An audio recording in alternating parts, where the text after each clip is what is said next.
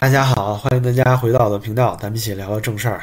今天啊，咱们就通过这个石家庄突然间的连夜封城，还有北京呢大面积封城，来说说这个二十条是如何彻底走向失败的，在短短七天之内啊，完全失败。那这个二十条防疫优化措施发布以来呢，因为这个清零和防控政策本身之间啊，就是有巨大的矛盾，对吧？咱们之前都聊过了，这是导致呢各地的政策都是两极化，极其严重。那有的地方，新疆这样的继续变态清零；那有的地儿呢，比如说石家庄，反而是说要躺平，对吧？之前呢，不再要求全员检测核酸，公共场所不再看这个核酸检测结果，结果现在怎么着呢？老调重弹了。哎，这回啊，这个政策执行不到七天，这个石家庄呢，就立刻回到封城的老路上来了。昨天夜里啊，真的是凌晨的时间啊，大家看到十一点五十九啊，这个真的是。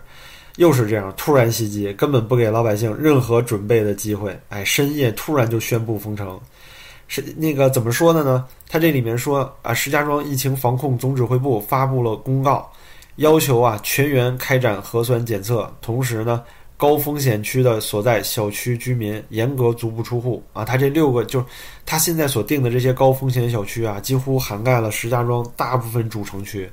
同时呢，要求其他区域居民上原则居家。哎，原则居家不陌生了，之前成都、重庆啊都干过，不就是封城吗？上面也说了啊，高效封闭管理，居民要进行网上购物，无接那个无接触配送。然后此期间呢，还要倡导居民非必要不能离开石家庄。那这不就是封城吗？对不对？就换了个说法。那还有啊，就是之前呢，在这个消息发布。啊，之前一两个小时的时间啊，就朋友圈里呢就特别盛传这么一条消息，这消息里就说啊，说十一月十八号的时候，说国家卫健委督导组啊就去了这个河北省石家庄，然后呢对石家庄近期的防疫落实情况展开调研，什么意思呀？不就是因为石家庄躺平的这个新闻传遍大江南北了吗？同时呢，国家又没有严格的这个处置和处分，对吧？就导致很多城市啊，就开始越来越哎模棱两可，就到底你这个二十条是要我们开放还是要清零啊？毕竟这两个事儿不能兼得呀。就您真从实际状况上来看的话，科学的角度看的话，这不可能两边兼得的。你要么走向放松，要么你就是严格清零。但是现在呢，哎，国家中央就是这么神奇啊，就是要你既要又要，那怎么办呢？所以大家都想看这个出头鸟，就是石家庄最后是什么下场。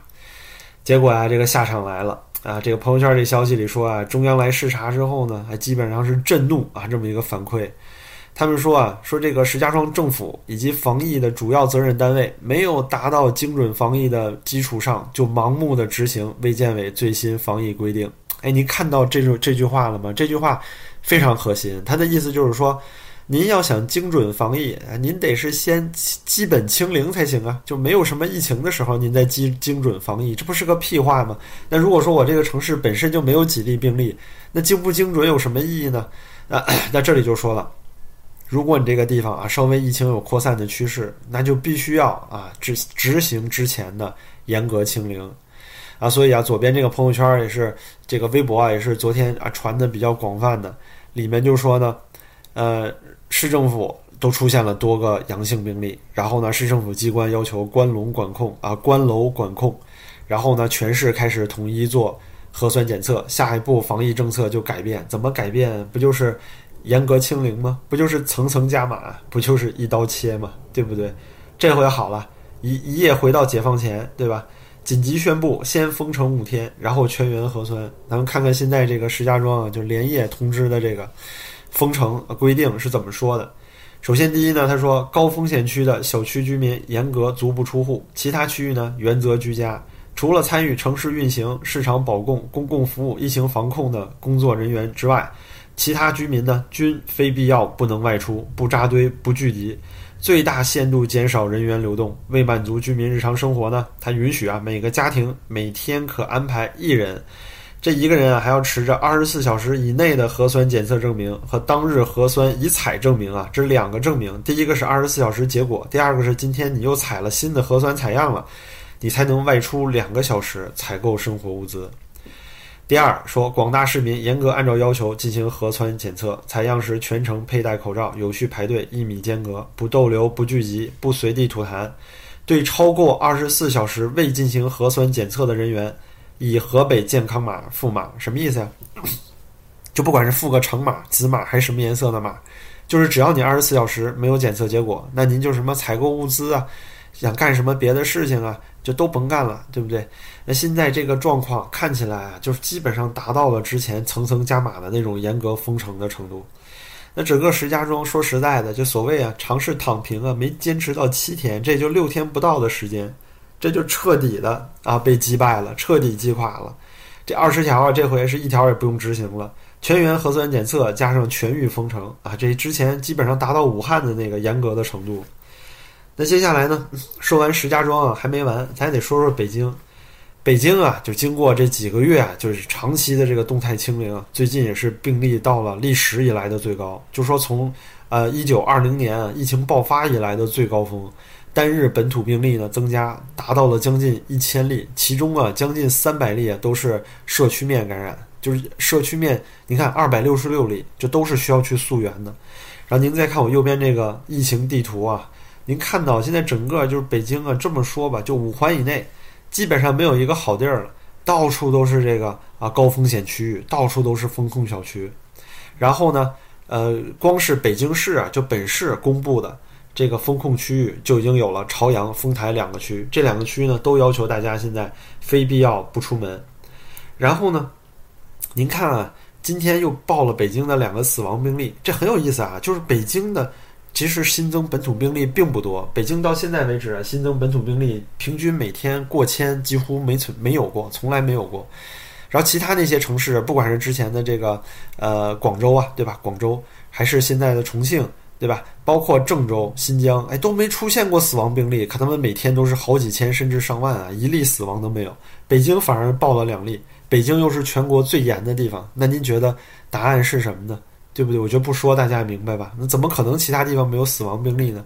那北京这两例啊，也是两个老年基础病啊，一个九十一岁，一个八十八岁。您说这个新闻说实在出来都让人更困惑。那您说的意思是，没有那么多重症，大概率呢又都是老年基础病患者。那为什么我们还费这么大的精力，然后浪费这么多人力物力啊去封城呢？既然你的这个重病率这么低。然后现在啊，朝阳和丰台也都开始强调非必要不出门，然后待在本小区。呃，同时呢，您说啊，有人就说了，非必要不出门不代表封城啊。那有一些你不是被封控的高风险小区，你不是还可以出门吗？我这里啊就想拿北京举例，就想讲一讲现在这个所谓呃假科学精准、真全面封城的这么一个现状。就您看啊，光是北京的话，就有。这么多！北京每天平均啊，就是刚刚到一千，但北京的高风险区域就已经如此密集了。而且呢，就您看这个地图，如果说您想要，就说离开，就每天你要出门啊，就躲开这些疫区，保证不弹窗，简直比登天都要难。有人就说了，那您可以仔细规划路线啊，你把这地图放大放大，然后呢，你就找那个没有高风险地区的地方，然后规划一条路线，按着路线走。那我说您可能根本就不生活在中国，不生活在这些城市，那几乎是不可能的。因为健康码啊，虽然能监控您的行程，但是它的精准度啊根本没有达到精细到街道的级别。这意味着什么呢？现在的这个健康码监视行程啊，还是用你的手机基站为主的。那您每次手机移动更换基站的时候，只要是这个就是抓到了您手机信号的这个基站，它覆盖的区域里面有高风险，那您的手机健康码就一定要弹窗。那弹窗啊，大家这也知道了。之前这个弹窗多猛啊，新闻里也是报道过不少了，对吧？红二代都跑不了。那您要知道，您如果手机弹窗三了，就被这些高风险地区的信号站给逮着了。弹窗三之后啊，就您出门可能就就是去趟超市，回回家之前弹窗三之后，您连小区都回不去了，您就只能站在小区口啊，就给一二三四五打电话，给街道办打电话。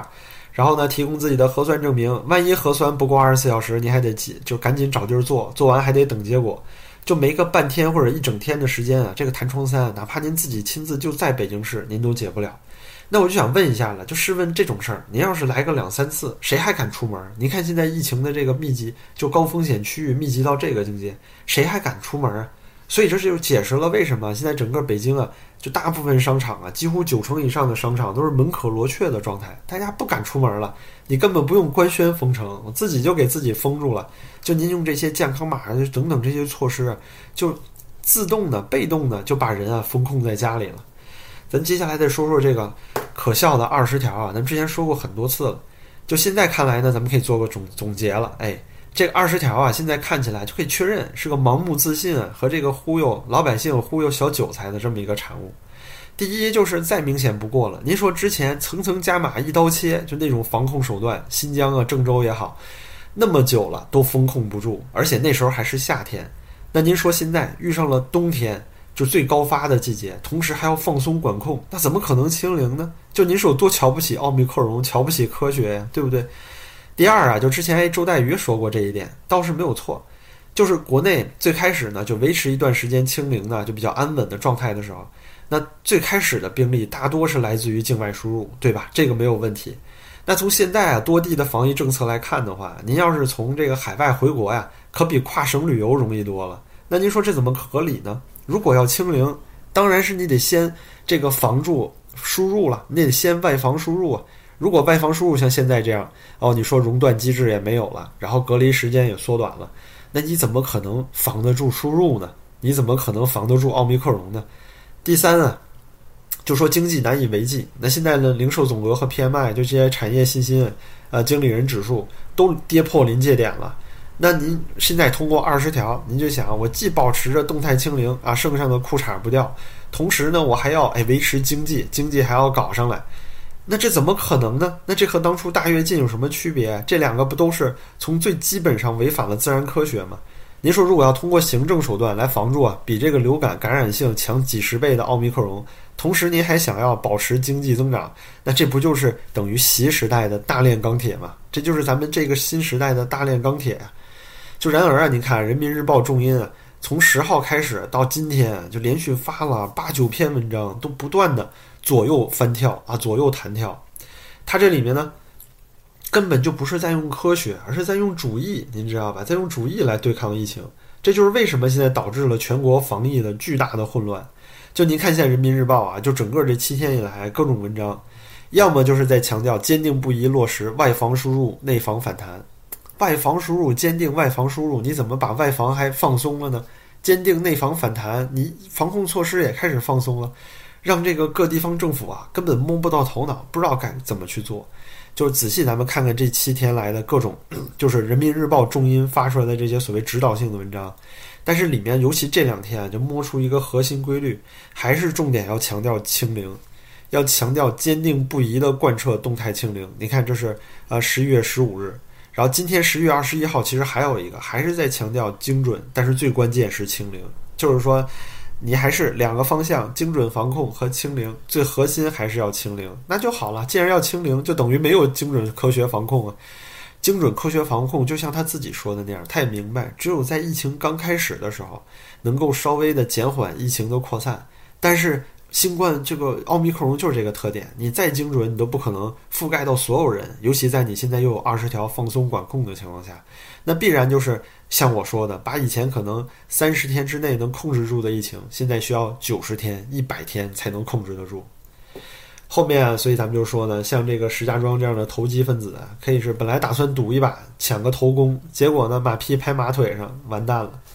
那后面我就想说啊，就石家庄呢。啊，北京这两个城市啊，这不是孤立，以后啊会有更多的城市像这两个地方一样，比如说现在武汉也开始封城了，后面大范围封城的，可能会肯定还会有重庆啊、广州啊、郑州啊这些地方，现在都在爆发期，而且他们还没有进行全员核酸检测，一旦全员核酸检测，那病例肯定是大幅上升啊。但当然了，他可能不一定给你准确的数据，但是老百姓从自己生活上能感受出来啊，我现在生活就是比以前封的越来越紧了呀。那之后之前呢，这二十条就等于完全是一个失败、彻头彻尾失败的一个行政措施。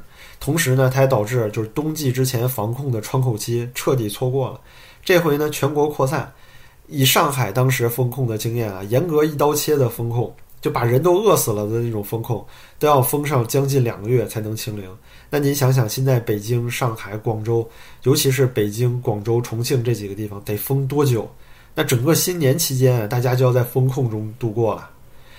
那最后呢，咱们得说点好事儿，对吧？好玩的事儿吧，就是啊，卡塔尔世界杯现在开幕，那老罗这条朋友圈啊，也同样是火遍全网。那风控的朋友们就可以看着一边看着世界杯，一边扎心了。怎么回事呢？老罗就在自己朋友圈里说：“说你说有没有可能呢？这届卡塔尔世界杯啊，播到一半就不让播了？毕竟我们有这么多人关在家里啊，看他们几万甚至几十万人啊挤在一起狂欢，那难免产生一些疑问，对吧？那您看，就是现在视频里这个场景，右边中国老百姓，这您看到的还是不封控的城市，大家都啊戴着口罩。”天天在这个核酸检测亭这儿做核酸，对吧？然后您看左边啊，就是几十万人聚在一起啊，欢度这个全世界足球迷的节日。那大家待就看得久了，您坐在家里一边被封控啊，一边吃着自己准备的这点物资的时候，您说心里能不别扭吗？您不想说这些国家的人，他们怎么就不怕病毒呢？病毒不都有后遗症吗？那些人应该都脑瘫了才对，对不对？嗯，最后啊，就是节目结束之前呢，我就想说，如果呃，海外的朋友有海内、国内的家人、大陆的家人，一定要提醒他们，千万不要相信那些政府辟谣啊！各个地的政府都是一样，一定要准备好至少两到三个月的物资，要准备好度过这个异常寒冷的冬季。因为如果到时候啊，像北京啊、武汉啊、重庆、广州这些城市都开始大范围封城的话，那地方小城市的更加严格的那种层层加码的封城啊，是必然跑跑不掉的。那之后呢？也就是一个非常非常寒冷和难过的冬季了，因此啊，保证好自己的物资供给非常非常重要，绝对不要相信政府辟谣啊，这都已经出过无数次悲惨的先例了不要相信，再强调一遍。